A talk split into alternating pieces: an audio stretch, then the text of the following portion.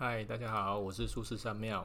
哦，今天是我 Podcast 频道的第一集，所以应该很多人都不认识我。我大概先简单的自我介绍一下。我现在啊是在一家大型面板公司上班，是一个科技人，也是一个理工人。啊，然后为什么会会突然斜杠到这方面呢？我后来后面等一下再慢慢慢慢讲。啊，不过在这个体质啊，不是说从小我就有了，是大概到三十六岁左右，然后就一直生病，一直生病，生病。到受不了了，就看医生没用啊，等等的，才去接触接触这方面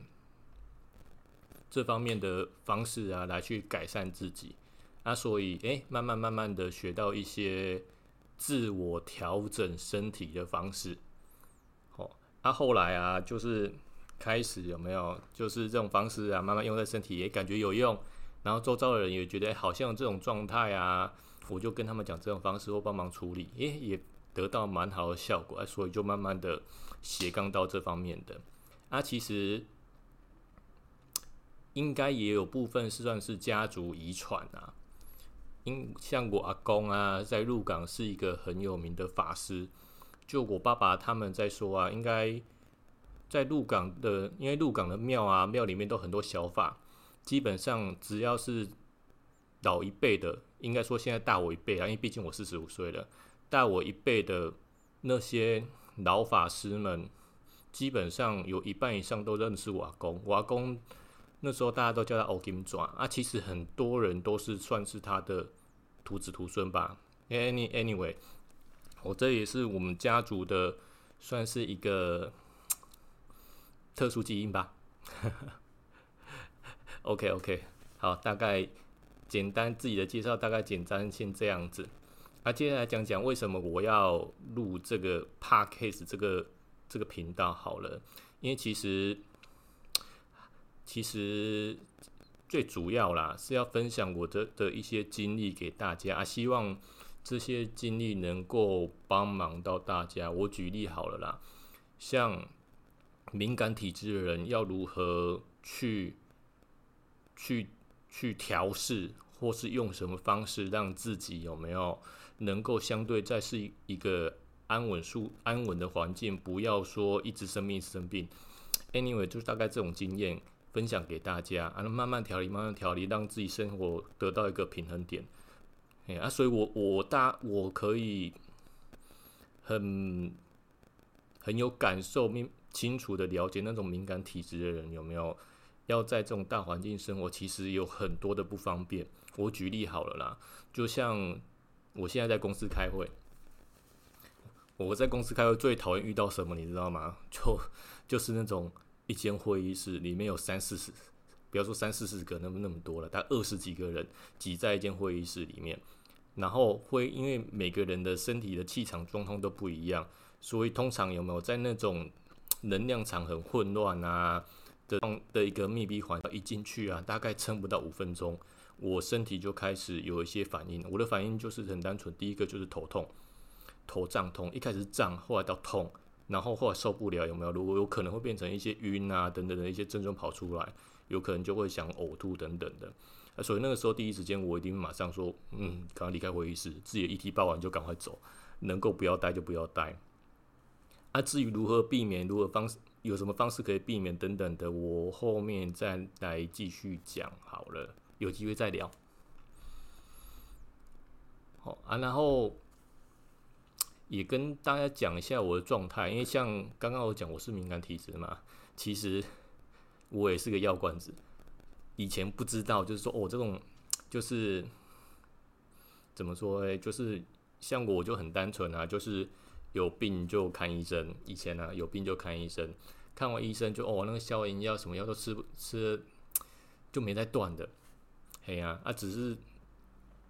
直到那种体质打开更严重了，我才说啊就是用一些方式，利用方式让自己平衡一下。所以到现在我啊我其实常态性的在用药，也还是有，就是我过敏症状还蛮严重的，说那种抗组织胺啊等等，我三不五时都去耳鼻喉科拿。啊，然后然后接下来就是念经调理等等的这种方式在在做调理自己。好，Anyway 啊，接下来我来聊聊一些其他有趣的。好了，刚刚就是一些简单自我介绍，聊一些其他有趣就近期发生的事情，像像像这是录 Podcast 今天呢，今天是双十节，好啊，其实在前两天就礼拜天是我们家王爷的生日。哎，我先讲一下 我们家供奉的主神好了。好，我们家供奉主神，第一个就是观世音菩萨，然后第二个是一个五福千岁口天吴的五福千岁，然后这五福千岁不是说那种南昆生那个没胡子很年轻的那个，是在鹿港护安宫有一个留胡子的一个老爷爷的王爷。哦啊，然后其实我从小就是在那边庙里长大的，哎呀，应该不说庙里啊，庙附近长大的啦，啊也常常。跟着小时候就跟着镜头到桌上跑，不不不，嘿啊，这是所以我和王爷的缘分就还蛮深的啊，也在办事啊，常常就是会大概都是以王爷为主啦，嘿，他都会旁边指导几句啊，讲一些话等等等等的。好，这是我们家的主神啊，然后最近呢，就是刚刚讲到说，其实十月八号就是农历八月二十日王爷生日啊啊，像我在台南这边其实有自己开。开一个私人的公庙啦。哎呀啊，所以有一些就是来收金的啊，就还蛮稳定的，有没有？或是有收到王爷的帮忙，都会来这边祝寿啊。就是那天还蛮有趣的，那天就是他们在礼拜，因为十月八号是王爷生日吧，然后十月七号他们就开始准备一些东西来，有一个应该会准备准备一些东西来拜拜。那到这次来是一个在附近菜市场一间。应该是鸭肉摊吧，卖鸭肉的老板娘，然后他就买拿了好多金子来，我那个大概一一捆一捆的话，大概有两捆那么多吧，两三捆那么多，就拿来，我说怎么怎么那么多金子？哎呀啊，然后在他就拿完啊，就放一放，就提醒我说啊，这个明要给王爷的啊，明天会再来参香，他就先走了。然后十月八号那天呢，他们就来，我就跟他聊一下，就那个老板娘和他妈妈来，我聊一下，就说，哎，怎么会买那么多金子啊？然后他就跟我讲，因为之前我他来这边，他也是敏敏感体质的人，那我这边啊，我就跟他聊一聊，我就帮他简单收一收，然后也给了很多金符给他，我就跟他讲，这种敏感体质的有没有？尤其是你在菜市场工作，面对会很多人，所以你就拿这些金符啊，把在家里化成一瓶水，然后在摊位喷一喷。如果感觉不舒服，在太空喷一把自己喷一喷，稍微净化一下，可能会比较舒服一点。不要让自己那种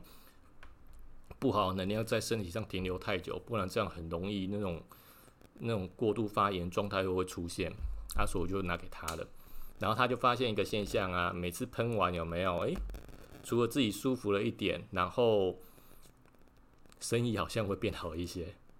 啊，那时候他 他就发现，诶，好像真的会这样子呢。然后就。旁边的那个摊摊位的老板啊，说：“哎，哎，要不要帮我喷一下？然后喷完之后有没有附近的周遭他认识的这些摊位有没有生意都变好了？所以他们在前几天就哎，大家讨一下，就集资买了很多金子来来供供奉给王爷，这样感谢他的帮忙。我觉得蛮有趣的一个小故事。哎啊，然后更妙的是。”